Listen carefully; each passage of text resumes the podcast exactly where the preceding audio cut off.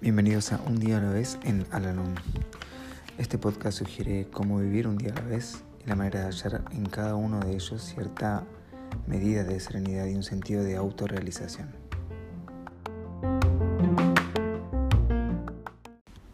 Hola, ¿cómo están?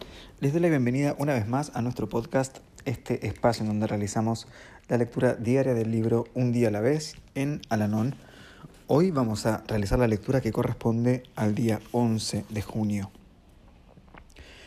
Nuestros lemas inspiradores tienen significados diferentes para las distintas personas. Un miembro puede decir confiadamente en un momento de crisis, suelto las riendas y se las entrego a Dios.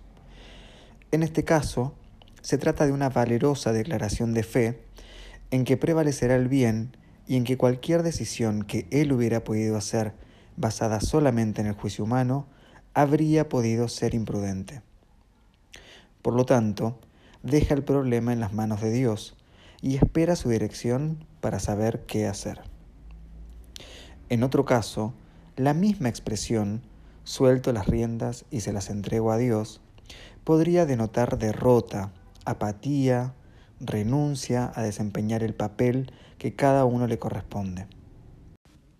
Los que dan la espalda a sus problemas no están soltando las riendas y entregándoselas a Dios, sino abandonando su compromiso de actuar bajo la inspiración y la dirección divinas. No piden ayuda ni la esperan, desean que otros actúen en su lugar.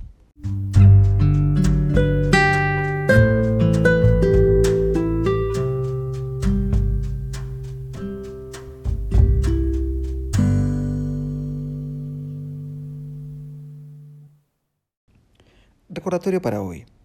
No puedo limitarme a desentenderme de la responsabilidad de hacer frente a mis problemas, por grandes que estos sean.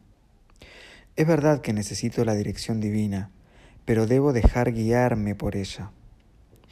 No puedo evadir esta responsabilidad sin dar la espalda a la vida misma.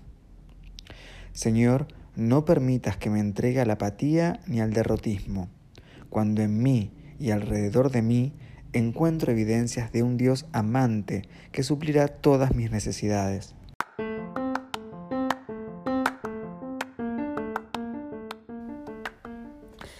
Hemos llegado al final del podcast del día de hoy y como siempre los invito a unirse en nuestra oración de la serenidad.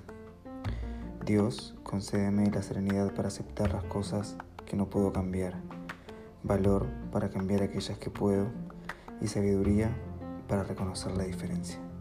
Suerte.